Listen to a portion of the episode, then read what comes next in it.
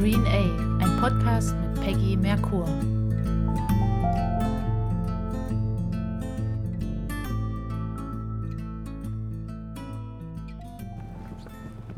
Hallo ihr lieben Leute da draußen, hier spricht Peggy Merkur. Ich befinde mich gerade auf dem Weg zu Jens Klein und bin gespannt, was mich dort erwarten wird. Einer der Kaffeehändler, der ganz bewusst auf fair gesegelte Produkte Wert legt, wird mir gleich gegenüberstehen. Jemand, der nicht nur im Leipziger Raum ganz aktiv ist, sondern auch im hallischen Raum. Das Wetter ist diesig bewölkt, aber es regnet nicht, es ist nicht feucht, es ist nicht nass. Und es fühlt sich angenehm an dafür, dass wir Dezember haben. Der Schnee lässt auf sich warten. Und nun werde ich gleich mal klingeln und sehen, was mich erwartet. Hallo. Jens, hier ist Peggy. Hi, einmal ins Dachgeschoss bitte.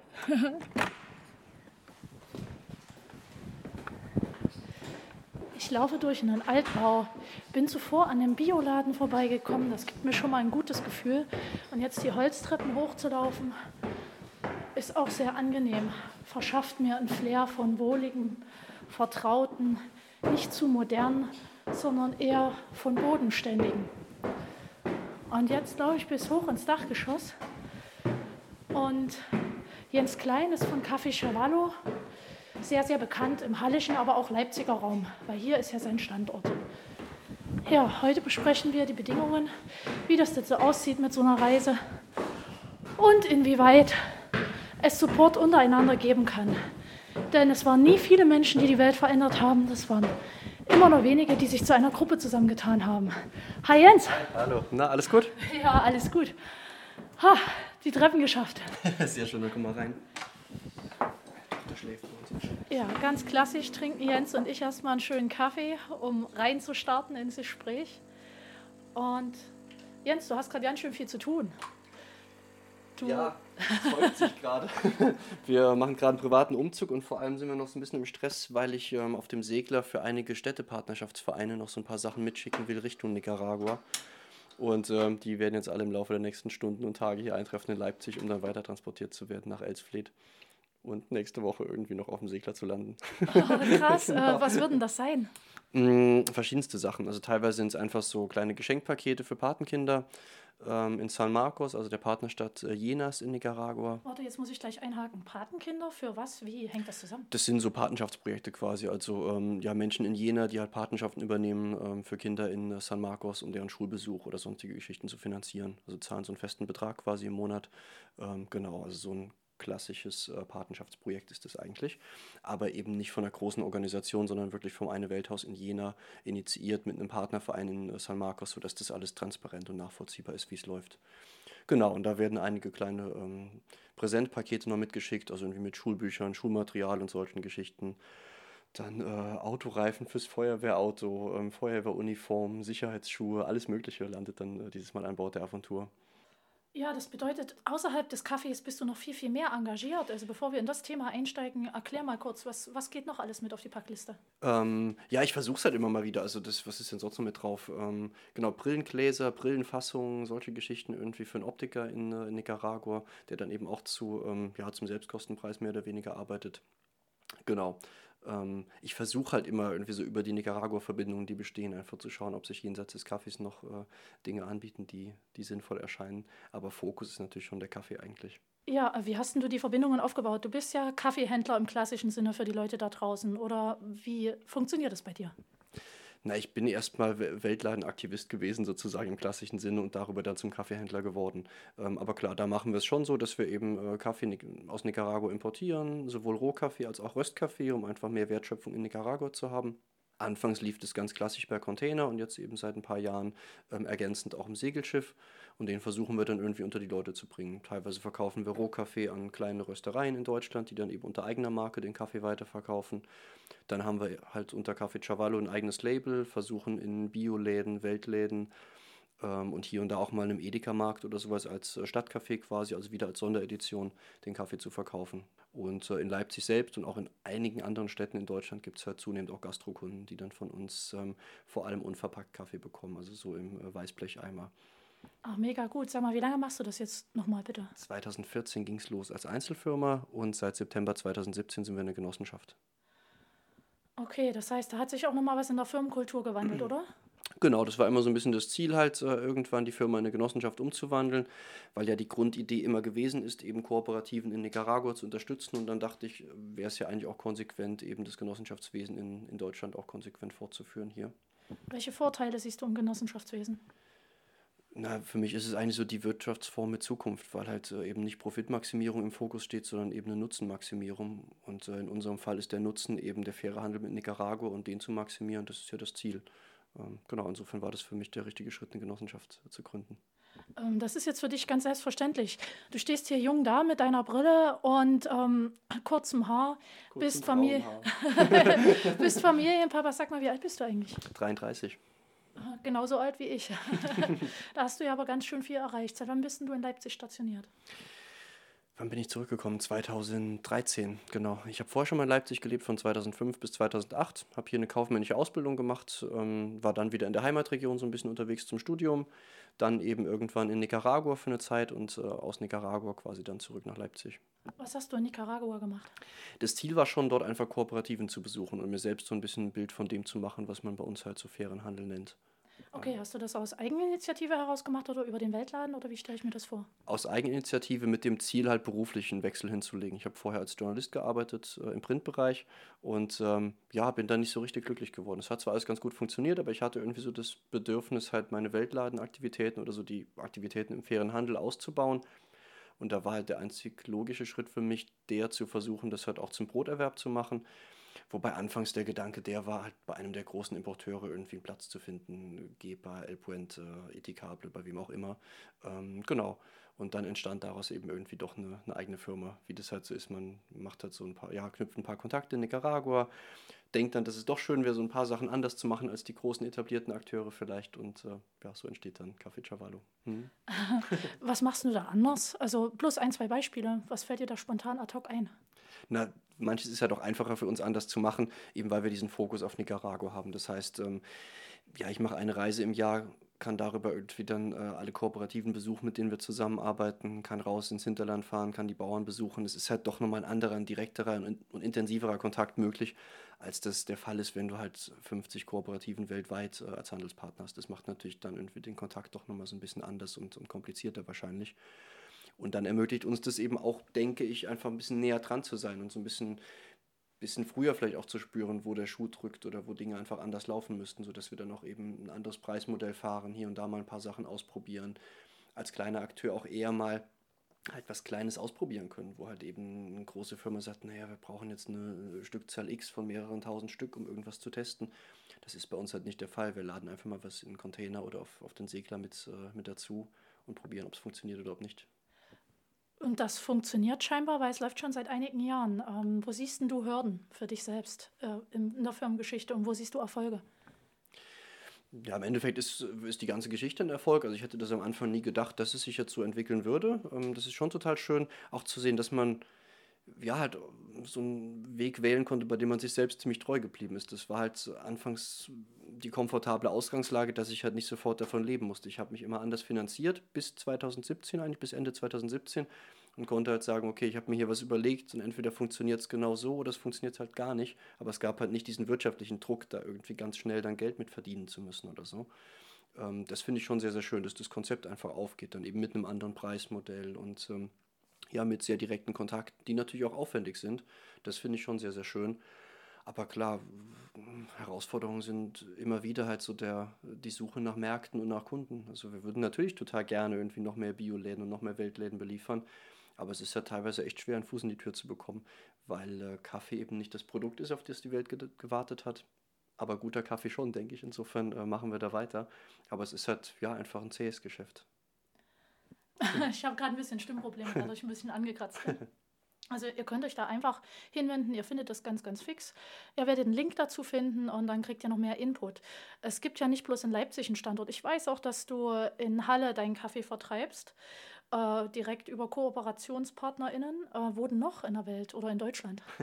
genau, also schwerpunktmäßig schon in Deutschland. Es gibt, glaube ich, noch ein, zwei Kunden in Österreich, aber das war es dann auch.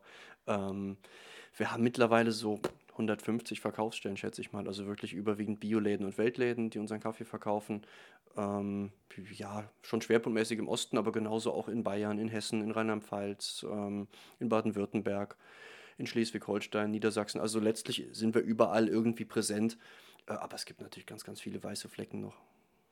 Sag mal, wie viel Kaffee ist denn das? Äh, wenn man da ja jetzt von einem Jahresabsatz spricht, ich würde das gerne mal in Kilogramm wissen. Hm. So grob.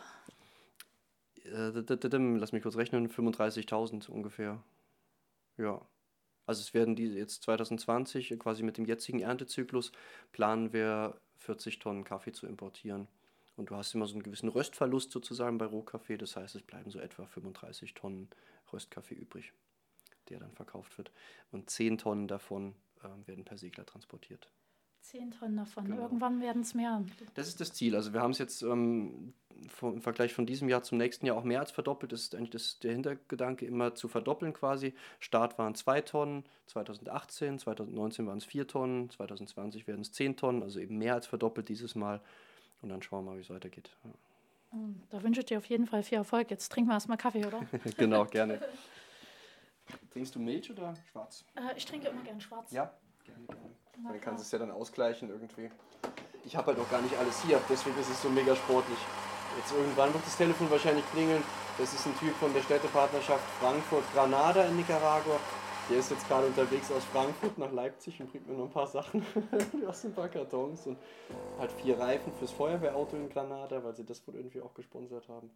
Ähm, dann wurde heute halt per DHL noch in Bayern wurden diese Brillenfassungen und Brillengläser abgeholt. Das sind auch irgendwie, keine Ahnung, fünf Pakete oder so mit, mit tausend, tausend Brillenfassungen diversen Gläsern und noch irgendwie Geräten, Optikergeräten, keine Ahnung.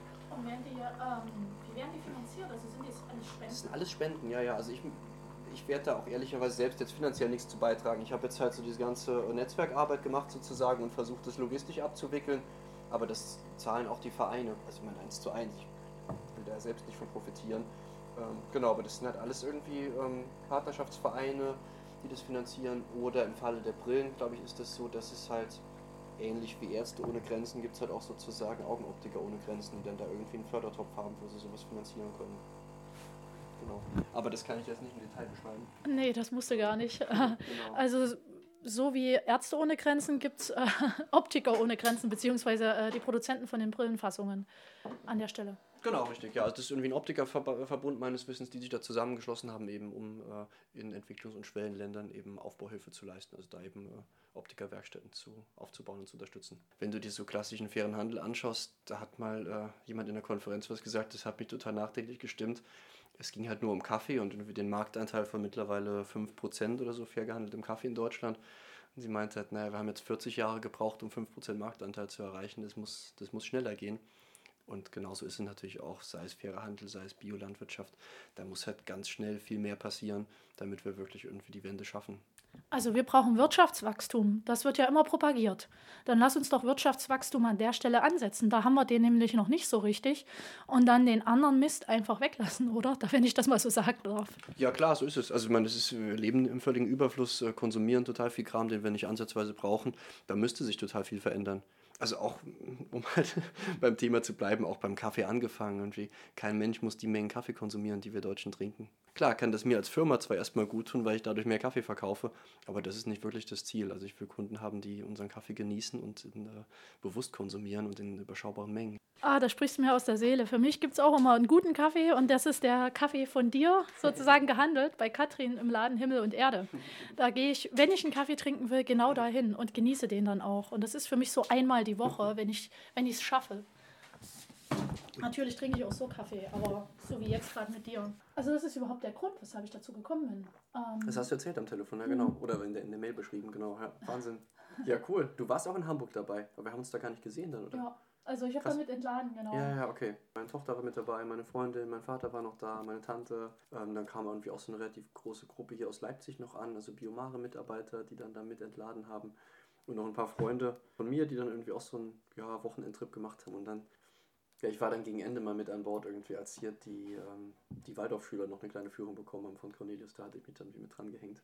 Die bekamen ja auch von uns Kaffee, das war auch so eine total schöne Geschichte. Hast du das mitbekommen oder? Nein, nee. Es waren ja dann plötzlich irgendwie äh, ja, so relativ junge Leute mit am, also Jugendliche halt 14, 14, 15, die diese ähm, kleinen Lastenräder mit am Start hatten. Also wo quasi einfach vorne dieser Aufbau ist, wo du so einen Sack Kaffee reinbekommen hast, also einen großen. Die sind aus Bayern gewesen, ne? Die sind aus Bayern angereist ähm, und zwar haben die mit, mit uns irgendwie vereinbart, dass sie halt fünf Sack Rohkaffee von uns bekommen, also haben die gekauft und dann mit den Lastenrädern aus Hamburg nach Bayern gebracht, um dort mit einem Partnerröster vor Ort halt äh, zu rösten, so als, ja, wie als Klimaschutzprojekt sozusagen, um äh, da halt dann ordentlich zu trommeln und äh, Aufmerksamkeit zu bekommen, weil sie eben per Fahrrad dann gesegelten Kaffee in Hamburg abgeholt haben und den dann jetzt selbst als Waldorfschule unter die Leute bringen, halt an Eltern, Verwandte, wie noch immer. Genau, das, das war so eine total schöne Geschichte. Also weil auch, ja, ich fand den Lehrer auch super, der hat halt auch erzählt, dass er irgendwie die, ja, die Kids halt in dem Alter eigentlich nicht wirklich für die Sinnhaftigkeit von Lernen unbedingt äh, begeistern kann oder gewinnen kann und mit dem Projekt aber eingefangen hat ja, eben die Lastenräder organisieren sollte. Die haben halt wirklich mit nichts angefangen, hatten gar nichts und haben alles irgendwie über äh, Spenden, Unterstützung oder was auch immer organisieren können. Die Finanzierung des Kaffees haben sie, haben sie gestemmt. Die Lastenräder wurden halt gesponsert von einem Lastenradhersteller, der ihnen die dann auch gebrandet hat mit irgendwie Waldorf 100 Logo und so. Das war total cool, echt eine schöne Aktion. Also auch wenn das natürlich alles dann irgendwie so, klar, winzige Tropfen auf einem heißen Stein sind, aber sie erzeugen doch erstmal so einen Wirbel irgendwie. Also wenn du halt, finde ich zumindest, wenn du das vergleichst, irgendwie welche welche Präsenz Segelcafé oder die Aventur oder sowas eigentlich haben, medial und welche Relevanz sie eigentlich haben, äh, mengenmäßig sozusagen, dann passt das ja gar nicht zusammen. Die sind ja viel präsenter medial, als dass sie irgendwie eine Rolle spielen würden, ernsthaft für den Warentransport. Und das ist ja das Schöne. Und wenn man sieht, okay, mit diesem, mit diesem Symbol schaffst du es halt irgendwie die Köpfe reinzukommen und das Thema einfach erstmal zu setzen. Und da muss man gucken, wie es weitergeht. Also klar wird es dann halt, denke ich zumindest, vor allem dann spannend, wenn man es halt schafft, irgendwie mal einen containerfähigen Segler zu bauen oder so, sodass dann eben auch ähm, auch andere Kunden sich dafür begeistern und sagen, ja, okay, äh, was weiß ich, Tesla oder so. Nicht, dass ich jetzt großer Tesla-Fan bin, um Gottes Willen. Aber das sind wahrscheinlich die Ersten, die dann sagen werden, naja, klar, Container auf dem Segler, das machen wir. So dass du da halt irgendwie auch eine, eine gewisse Relevanz erzeugst. Und jetzt ist es halt erstmal ganz viel Symbolik, aber eine sehr wichtige Symbolik, denke ich. Ja, wenn wir die Großfirmen dazu bringen, ähm, einen Bewusstseinswandel auch für sich selbst als Chance zu entdecken, auch als Wirtschaftswachstumschance. Mhm äh, dort äh, Produkte umzugestalten, vielleicht sogar recycelnderweise, dann wäre das auf jeden Fall ein Ansatz. Cornelius, soweit wie ich weiß, plant ja eine Flotte. Und ich glaube mhm. auch, dass da äh, Container-Segelschiffe ja, genau. dabei sind. Also genau. das ist ja schon in Aktion. Also das heißt, es ist zukunftsfähig. Wie sieht denn das aus, wenn ich jetzt als äh, Kaffeekundin zu dir in den Laden komme und möchte 500 Gramm ein Päckchen Kaffee? Was kostet mich das? Na, bei mir kriegst du ja, ähm, befinden sich erstmal keinen Laden sozusagen. Also wir haben halt Büro und Lager. Wir liefern ja überwiegend Geschäfte, die den Kaffee verkaufen. In 250 Gramm Beuteln meistens. Die landen dann schnell bei 9 Euro für ein mhm. halbes Pfund. Ja. Also das ist klar schon ein stattlicher Preis der sich aber erklären lässt. Also das hängt ja nicht damit zusammen, dass ich mir jetzt irgendwie eine goldene Rolex oder sowas ins Handgelenk binden will, sondern einfach damit, dass du halt für diesen Segelkaffee viel, viel höhere Transportkosten hast. Das ist halt eine völlig andere Geschichte, als wenn man Container verschifft. Es fängt natürlich an mit dem Seetransport, dass halt eben die Säcke auf dem Segelschiff transportiert werden, aber auch davor und danach läuft ja alles anders, als es bei einem Container der Fall wäre. Das heißt, du musst erstmal einen Hafen finden, auch in Mittelamerika, der dich mit einem kleinen Frachtsegler noch einlaufen lässt und sagt, ja klar, dann lad mal gern deine Ware hier. Die sind ja auch alle total darauf ausgerichtet, dass halt große Containerschiffe ankommen und dann mal fix mit dem Kran eben ein paar Container rübergehoben werden. Aber für den Segelkaffee musst du eben wirklich derzeit von Hand noch Sack für Sack aufs äh, Schiff transportieren irgendwie. Hast dann entsprechend hohe Hafengebühren, die anfallen für ein kleines Schiff, das nur wenig Ladung fasst. Ähm, das kostet Geld, dann musst du halt den Transport organisieren, erstmal vom Lager der Kooperative bis zum Hafen. Kannst dann ja auch nicht irgendwie so super knapp kalkulieren, weil eben nicht klar ist, okay, laufen sie jetzt am 20. ein, laufen sie am 21. ein, kommen wir gut über die Grenze, kommen wir schlecht über die Grenze. Insofern muss man da auch immer so ein bisschen Pufferzeit mit einplanen, hat dann eben nochmal Lagertage im Hafen gegebenenfalls. Dann hast du eben den Transport auf dem Segler, der aufwendiger und teurer ist, ja auch viel länger dauert als, ähm, als auf einem Containerschiff. Jetzt gar nicht, weil der Segler so langsam unterwegs wäre, sondern weil die eben, um den Frachtraum voll zu kriegen, diverse Stellen ansteuern müssen. Wenn die halt eine fixe Reise machen würden von Elsfleth nach La Ceiba und da drin laden und wieder zurückfahren, dann wäre das alles eine andere Nummer. Aber die steuern diverse Häfen an auf dem Hinweg und auf dem Rückweg genauso wieder. Und dann natürlich auch die ganze Aktion in Deutschland, den Kaffee zu entladen, weiter zu transportieren. Das alles macht es halt viel, viel aufwendiger und dementsprechend auch teurer. Diese, diese große Diskrepanz entsteht halt auch nur, weil Container so unverschämt günstig sind. Also ich habe mal die Rechnung gemacht für Vorträge, Da war es jetzt 2019 so, dass man sagen konnte, die Transportkosten für den Segelkaffee sind etwa zehnfach so hoch wie für äh, im Container transportierten Kaffee. Aber einfach deswegen, weil natürlich diese ganzen äh, Umweltkosten und sozialen Kosten, die Containerschifffahrt verursacht, nicht eingepreist sind. Das sind ja alles so externalisierte Kosten. Aber da können wir gleich gegenhalten mit dem Kapselkaffee der ist mehr als zehnfach hm. teurer, als wenn man den. Und der ist nicht mal bio, der ist nicht mal fair gesegelt. Das hm. heißt, die Leute sind bereit, diesen Preis zu zahlen. Für alle, die da draußen gerne Kapselkaffee trinken oder einen Kaffee to go trinken, da sind die Preise dann auch wieder realistisch, auch von fair gesegelten Kaffee. Also wir müssen immer die Relationen betrachten und das müssen wir auch gut beleuchten. So. Mhm. Und wenn wir bereit sind für Kapselkaffee und für Kaffee to go und wenn wir bereit sind, zu Coffee Fellows zu gehen oder zu Starbucks, dann heißt das, wir haben das Geld. Genau, am Geld scheitert es nicht, ist die Bereitschaft. Ähm, und da gilt es halt einfach ganz, ganz viel Aufklärungsarbeit auch zu leisten. Also vielen ist das ja, glaube ich, nicht bewusst irgendwie. Du hast halt, hast halt Globalisierung, du hast eben die Containerschiffe, die äh, diesen Welthandel in der Form erst möglich gemacht hat, die auch so diese Werkbank-Welt quasi ermöglicht hat, dass du dann, ist jetzt bei Kaffee nicht der Fall, aber bei vielen anderen Produkten ja so, dass du Dinge erstmal x-fach äh, um den Planeten äh, verschifft hast, sozusagen, bis sie fertig sind. Dann wird ein Arbeitsschritt hier gemacht, der nächste Arbeitsschritt dort gemacht und immer wieder werden dann irgendwie so halbfertige Produkte in Container geladen, um halt dort Weiterverarbeitung zu betreiben, wo es am billigsten ist. All das wäre gar nicht möglich, wenn man nicht die Containerschifffahrt hätte, weil es viel zu teuer wäre. Insofern hat man da ganz viele Wege erstmal geschaffen, die, die zurückgelegt werden, die man früher gar nicht zurückgelegt hätte. Und du hast halt nach wie vor Schiffe, die halt mit Schweröl beheizt äh, äh, betrieben werden. Also das, was eigentlich als Sondermüll in Raffinerien anfallen müsste, das landet dann in den Containerriesen und wird noch verbrannt. Und das ist so ein Weg, wo wir sagen müssen, okay, wir können uns das jetzt aussuchen. Wir haben noch den Luxus, uns es auszusuchen. Und für was wählen wir? Wählen mhm. wir für einen Rückschritt, der uns als Fortschritt verkauft wird, oder gucken wir einen Schritt zurück und verwandeln das in einen Fortschritt. Mhm. Darin sehe ich die Chance beim gesegelten Produkt. Wenn ich ein Päckchen Kaffee konsumiere mhm. im Monat, ein Päckchen Kaffee, bezahle ich sozusagen durchschnittlich 4 bis 5 Euro im Monat mehr, wenn ich einen Segelkaffee mhm. konsumiere. Mhm. Das heißt, habe ich im Monat 4 oder 5 Euro, die ich mehr ausgeben kann. Wenn ich zwei Päckchen Kaffee konsumiere, sind es vielleicht 10 Euro. Und ich glaube, das relativiert sich ganz, ganz stark. Ich habe mal deine Kaffeepreise auch ausgerechnet und habe festgestellt, dass der Kaffeepreis pro Tasse dann wirklich zwar ein bisschen teurer ist, aber ich bezahle für einen regulären Kaffee auch ähm, knappe 10 Cent. Wenn ich den äh, Kaffee von dir dann wähle, dann sind es halt 20 Cent pro Tasse, nicht mal ganz. Mhm. Für wirklich einen Pott Kaffee. Ne? Und das wäre ich bereit zu zahlen. 20 Cent für einen Kaffee, den ich selber mache, also das kann ich mir doch leisten. Mhm. Ja, ja, genau, so muss man es auch rechnen. Ja. Mhm. Was steht sozusagen als Logo über deiner Tür für dich. Wir haben echt so einen total simplen Slogan, wirkt vielleicht ein bisschen platt, der, der lautet, trink nicht irgendwas, dass wir einfach äh, Bewusstsein schaffen und sagen, naja, lass dir nicht irgendwas verkaufen, äh, hinterfrag halt die Dinge und äh, ja, dann landest du halt bei Firmen wie Café Cavallo oder auch bei anderen, die eben einen guten Job machen, um eben auf Qualität zurückzugreifen, um bewusst zu konsumieren und eben so zu konsumieren, dass es auch äh, ja, sozial und ökologisch nachhaltig ist und äh, ja, vertretbar. Also uns geht es halt nicht darum, dass wir irgendwie einen billigen Kaffee hier hinbringen auf Kosten der Leute, die ihn angebaut haben oder auf Kosten der Umwelt, sondern dass das Ganze halt äh, in sich geschlossen ist und funktioniert. Und ich glaube, das äh, schaffen wir immer besser. Es gibt da noch ganz viele Baustellen, die gibt es bei uns, die gibt es bei anderen und wir versuchen da jeden Tag irgendwie ein bisschen besser zu werden und äh, ja, machen uns da auch nichts vor und arbeiten dran, aber arbeiten alle zusammen dran und ich glaube, das ist auch ganz, ganz wichtig. Würdest du dich als Individualisten bezeichnen? Ja, ach, ja schon irgendwie. Also was heißt Individualist, aber ähm, wie steht das, ja, stelle ich mir die Frage, nee, ich mache mach halt, was ich für richtig halte. Ähm, landet da dann öfter mal irgendwie im Mittelpunkt, weil es halt irgendwie eine Person braucht, an der man es erzählt hat. Aber darum geht es mir gar nicht irgendwie. Es geht mir um das, was ich tue, nicht um das, was ich bin dann in dem Moment. Aber ähm, keine Ahnung, ich habe mir das echt, habe ich das noch nie gefragt. Also aus meiner Sicht bist du ein Machertyp. ja, ja klar, ja doch, sicher, Macher, Macher auf jeden Fall. Ich bezeichne mich gerne als Aktivistin, mhm. einfach weil ich ein aktiver Mensch bin. Nicht, weil ich äh, Dinge nur umstoße, sondern weil ich einfach jemand bin, der voranschreitet und nicht verweilt. Zwar gern mal in sich ruht, aber immer wieder das geradeausgehen mhm. braucht und tut, tut, tut. Und beim Tun entwickeln sich die Dinge. Wie sieht das bei dir aus? Ja, das geht mir genauso. Also ich kann, kann es auch nicht, nicht ertragen, irgendwie viel zu lange über Dinge nachzudenken oder, oder vor allem viele Worte drüber zu verlieren. Also ich bin, Macher trifft es insofern schon. Also ich will einfach Dinge umsetzen. Und klar fällt man mal auf die Nase oder merkt vielleicht, dass man jetzt irgendwie sich mehr von Sachen versprochen hat, als sie im Endeffekt erreicht haben. Aber mir ist es wichtig, halt irgendwie nicht hier zu sitzen und äh, darauf zu warten, dass was passiert oder lange darüber zu, zu debattieren, sondern einfach mal loszulegen und äh, zu versuchen, da Schritte in die richtige Richtung zu gehen.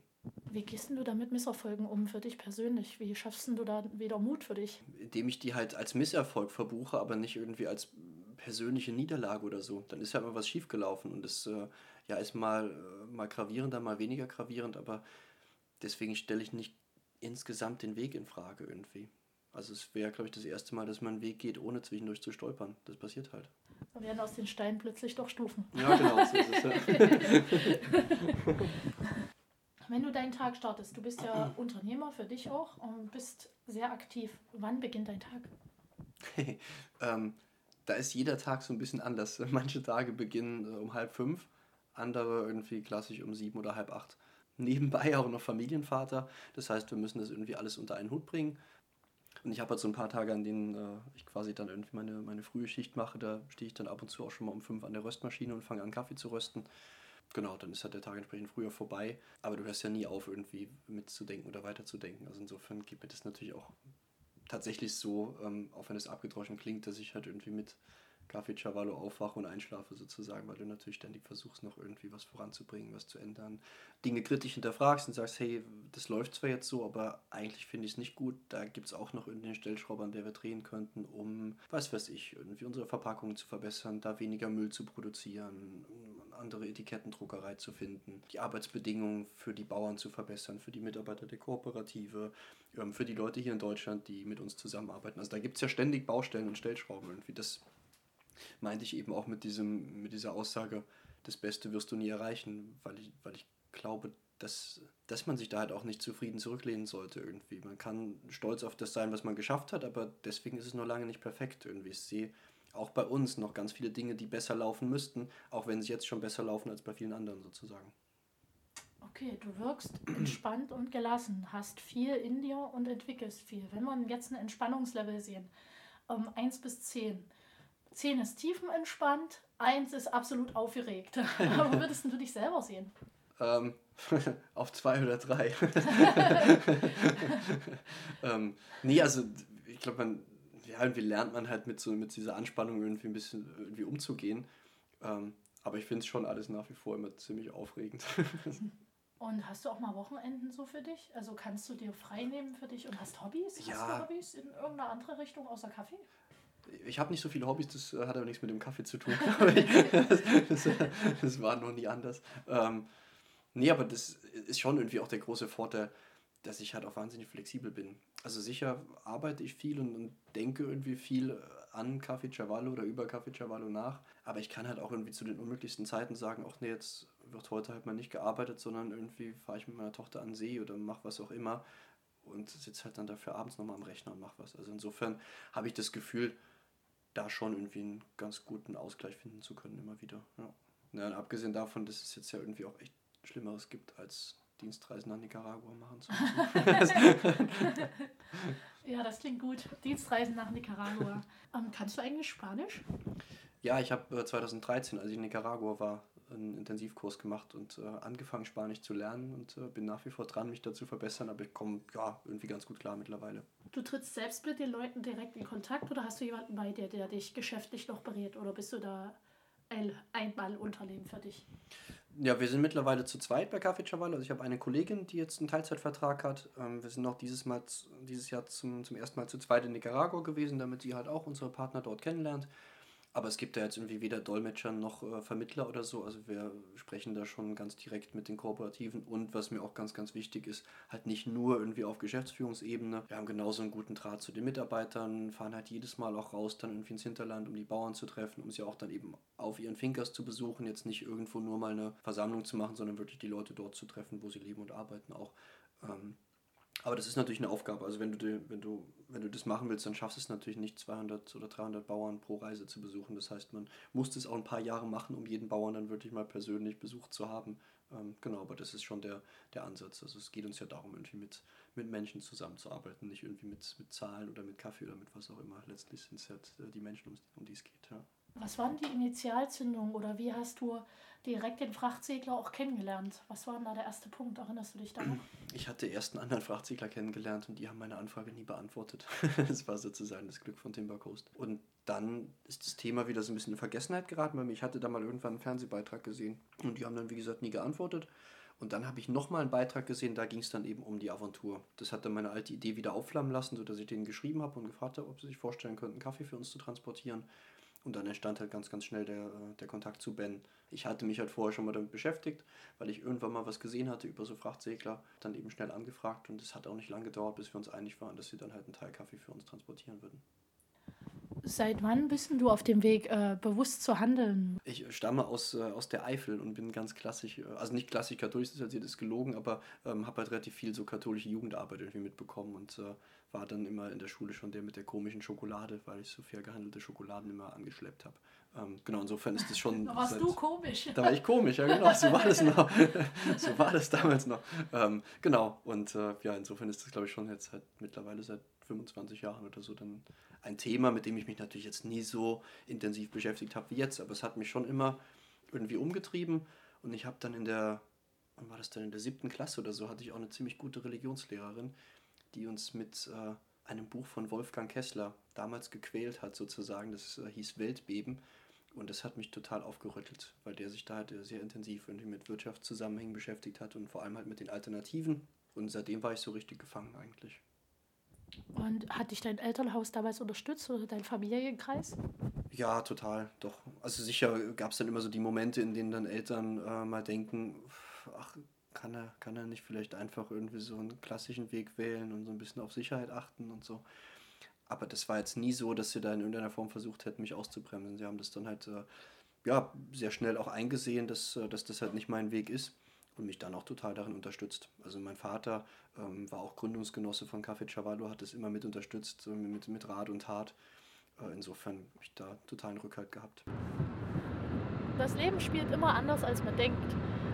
Auf ein Interview zu Jens Klein bin ich jetzt direkt im Auto auf dem Weg zu einer Autohofraststätte, denn wir transportieren über eine Kooperative dann direkt auch Reifen für ein Feuerwehrauto in Nicaragua, ja? Ja, genau. Genau. Und die holen wir jetzt gerade ab, denn die kommen mit aufs Schiff.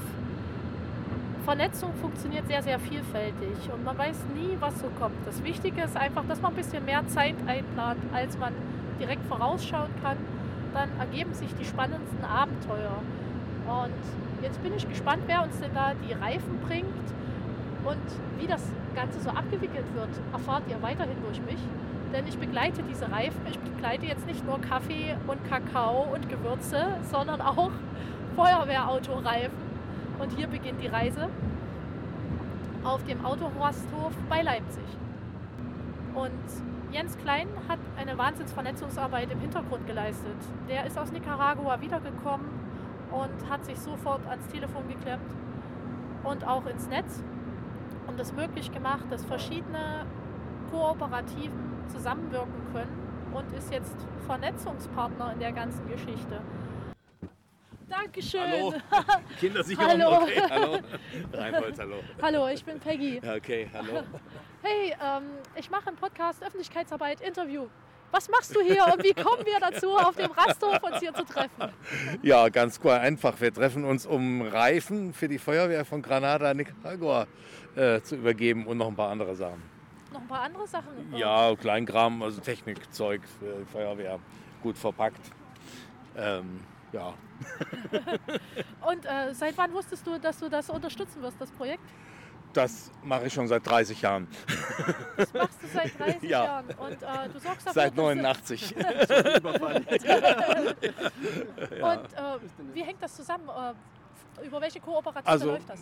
Die, wir haben ja eine Städtepartnerschaft zwischen der Stadt Frankfurt und Granada, Nicaragua, seit 1991. Äh, und äh, ja, und seitdem unterstützen wir halt verschiedene Sachen dort. Kinderhäuser, Wasserprojekte, ähm, Schulen, ähm, unter anderem auch eben die Feuerwehr dort, weil das sind die einzigen, die da, äh, die machen alles. Bergen Leute bei Verkehrsunfällen, retten, äh, machen natürlich auch äh, Brandschutz, ist ja klar. Und wie bist du dazu gekommen? Ach, das ist eine lange Geschichte. also wir fanden das damals so gut, 79, ähm, wie sich so ein kleines Volk aus so einer ähm, ja, äh, schlimmen Diktatur befreit. Alleine aus eigener Kraft und dann versucht, einen eigenen Weg zu gehen. Wie das dann weitergegangen ist, ist natürlich nochmal eine andere Sache, aber das war zumindest mal ein guter Anfang. Das wolltet ihr unterstützen Ja, und dann auf jeden habt Fall. ihr eine Städtepartnerschaft Dann haben wir einen Verein gegründet und der hat, ist, ist dafür eingetreten, dass die Stadt Frankfurt offiziell diese Partnerschaft macht. Das gibt es dann seit 91. Wie heißt der Verein? Städtefreundschaft Frankfurt-Granada. Okay, das Ganz findet man einfach. Also im Netz. Findet man, ja, ja, ja. ja. und jetzt hast du hier auch in Ja. deinem Kombi Nö, ach, das ist ein alter Traktor. ein alter Traktor. Nee, es ist kein Traktor da draußen. Also hier, Ähm, hier sind jetzt die Reifen. Und der Kofferraum ist voll, die Rücksitzbank ist voll. Und jetzt sind hier Kisten. Und das laden wir jetzt um. wir ja wahrscheinlich übereinander sogar in dem Kombi, ne? oder? Also die ist sehr schwer. Die sehen sehr gut aus, die sehen sogar neu aus. Ja, die sind nagelneu. Die sind nagelneu. Alten Schrott schicken wir da nicht hin. Wäre ja gemein.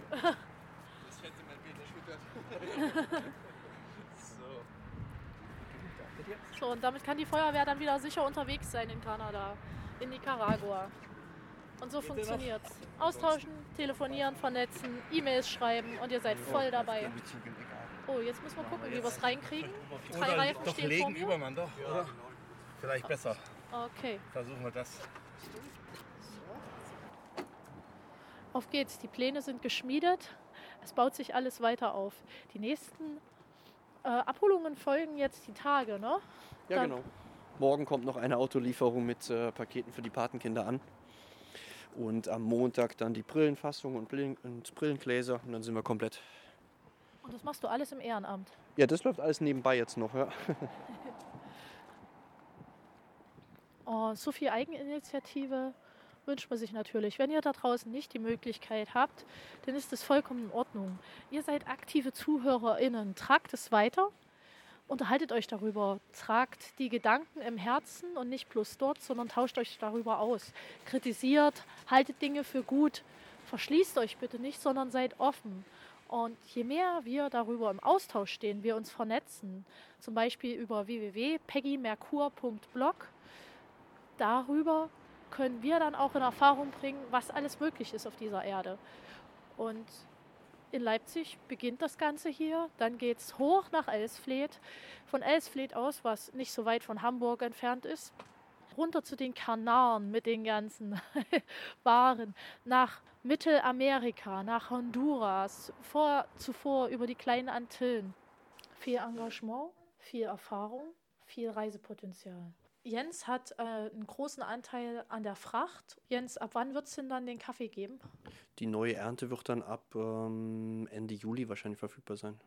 Ende Juli können wir dann sozusagen bei dir ordern. Genau, dann geht's wieder los, ja.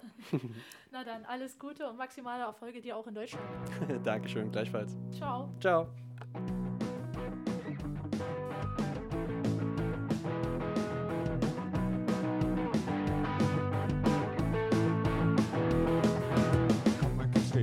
Wir wollen endlich gehen. Zehn Minuten will ich dich im Gummianzug sehen. Ich zeig dir heute Sachen, die hast du noch nie gesehen. Werd dich zu Plätzen führen, wo noch bunte Blumen stehen. Heile Welt, heile Welt, ist so schön, dass es dir gefällt. Heile Welt, heile Welt, ist so schön, ist so schön, ist so schön, ist so schön. Schein an Allee entlang, in der es noch einen Bock gibt. In seinen Schatten habe ich zum ersten Mal geliebt.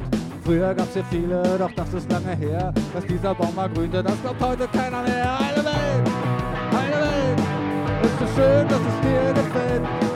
Heile Welt, heile Welt, ist so schön, ist so schön, ist so schön, ist so schön. Stehend auf der Brücke erkläre ich dir schnell. Normalerweise leuchtet Wasser wirklich nicht so hell.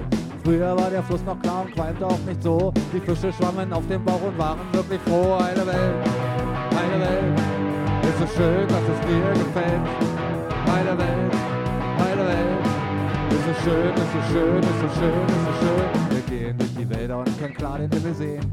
Komm, mein Giftversteller, wir trinken, wenn wir gehen. Weil nicht allzu langer Zeit gab's noch Tiere hier im Wald. Als der atomare Winter kam, da wurde es viel zu kalt. Heile Welt, heile Welt, ist so schön, dass es dir gefällt. Heile Welt, heile Welt, ist so schön, ist so schön, ist so schön, ist so schön.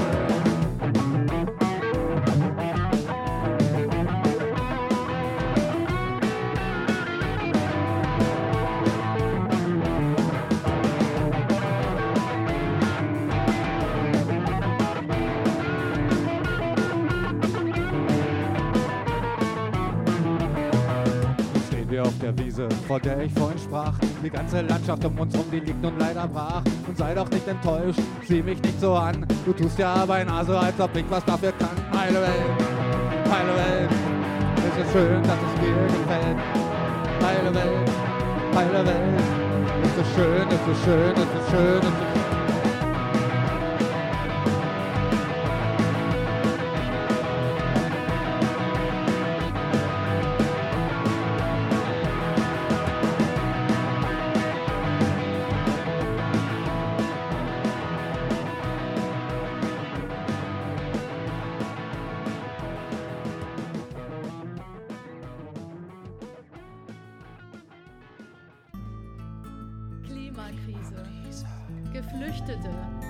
Globale Gerechtigkeit, Konsum, Welthandel. Was geht da draußen eigentlich ab? Tierwohl, Nächstenliebe, Leichtigkeit, einfach leben, Glück, Artensterben. Umweltverschmutzung. Plastikzeitalter. Gerechtigkeit. Reichtum. Der tägliche Wahnsinn des Seins.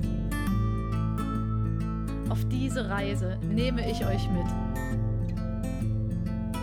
The Green A, ein Podcast mit Peggy Merkur.